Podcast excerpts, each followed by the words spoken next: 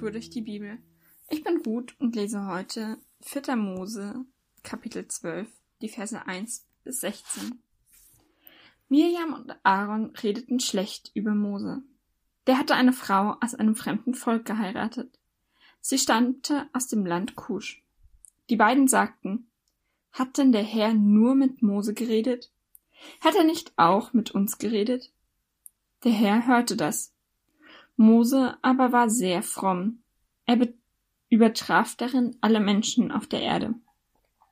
Sogleich sagte der Herr zu Mose, Aaron und Mirjam, Ihr drei, geht hinaus zum Zelt der Begegnung. Das taten sie.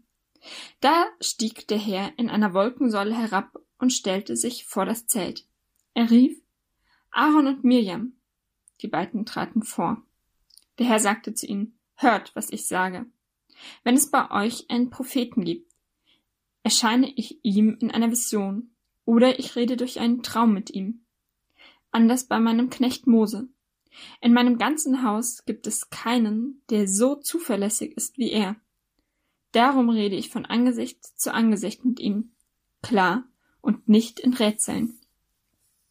Er darf sogar mich, den Herrn selbst, sehen.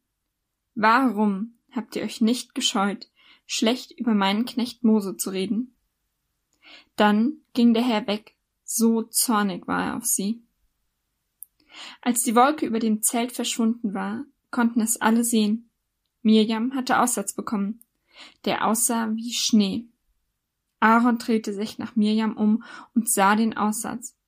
Da sagte Aaron zu Mose, Bitte, mein Herr, leg uns diese Sünde nicht zur Last. Wir haben uns dumm verhalten und Unrecht getan. Da schrie Mose zum Herrn, Ach Gott, mach sie wieder gesund.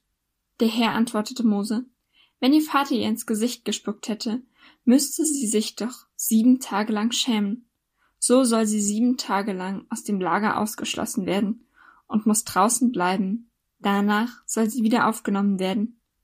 Mirjam wurde also sieben Tage lang ausgeschlossen und blieb draußen vor dem Lager. Das Volk zog nicht los, bis Mirjam wieder aufgenommen war. Erst danach brach es von Hazeroth auf und schlug in der Wüste Paran sein Lager auf. Mirjam, Aaron und Mose, drei Geschwister, eine Prophetin, ein Hohepriester und der Mann und Diener Gottes, der das ganze Volk aus Ägypten führt. Was hier passiert? Mose hat anscheinend eine Frau geheiratet, die aus einem fremden Volk kommt, also keine Israeliterin. In 5. Mose gibt es einen Vers, wo das untersagt ist, also die eigenen Kinder, eine Frau oder einen Mann aus einem fremden Volk, ähm, sie miteinander zu verheiraten, aus dem Grund, dass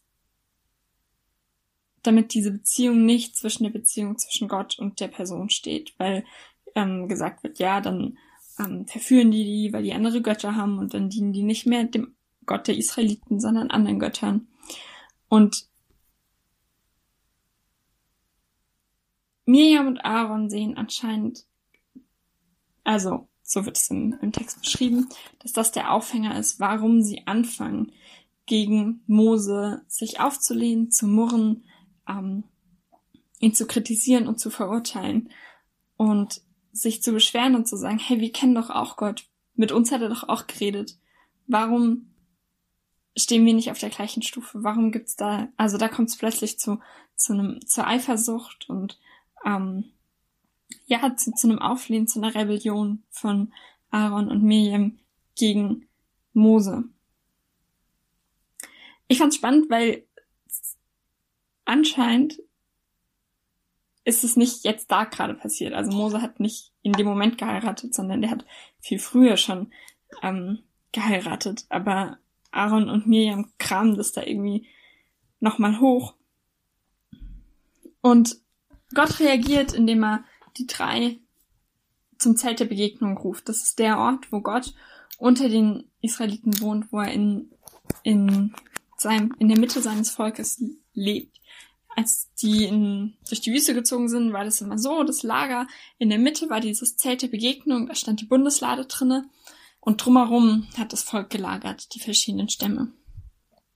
Und Gott kommt selbst herunter in der Wolkensäule und ruft Mirjam und Aaron und stellt sie zur Rede und fragt, hey, warum murrt ihr gegen Mose? Und Gott kritisiert nicht Mose, sondern er sagt, hey, er hebt Mose nochmal hervor und sagt, zu anderen Propheten rede ich in Visionen oder in Bildern oder in Rätseln und Mose darf mich von Angesicht zu Angesicht sehen. Da nehme ich, da verstecke ich mich nicht, da, dem sage ich klar, was Sache ist. Mit dem rede ich klar und er,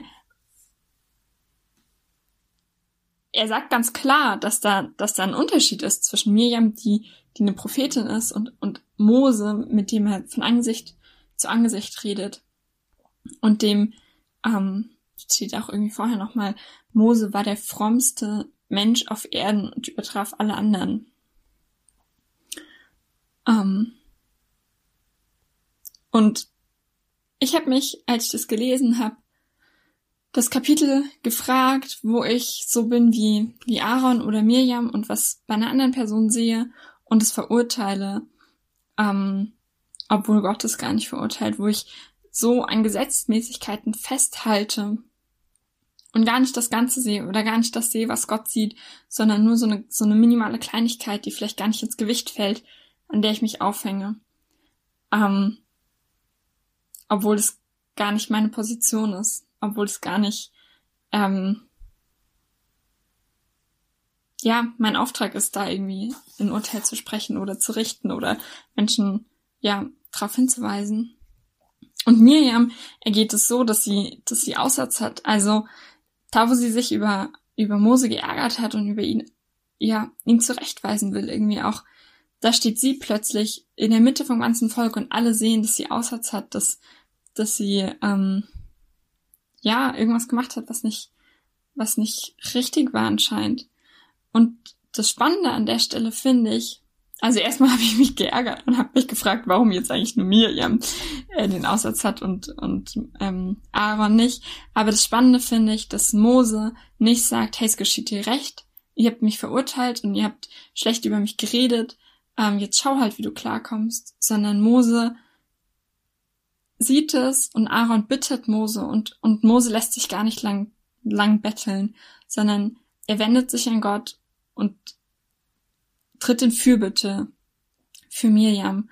Und das finde ich auch voll vorbildhaft. Also wie oft, ähm, ja, passiert es uns, dass Menschen irgendwie Unrecht tun und man sich denkt so, nee, jetzt brauche ich erstmal Abstand, jetzt will ich gerade mit der Person, lass mich mal in Ruhe.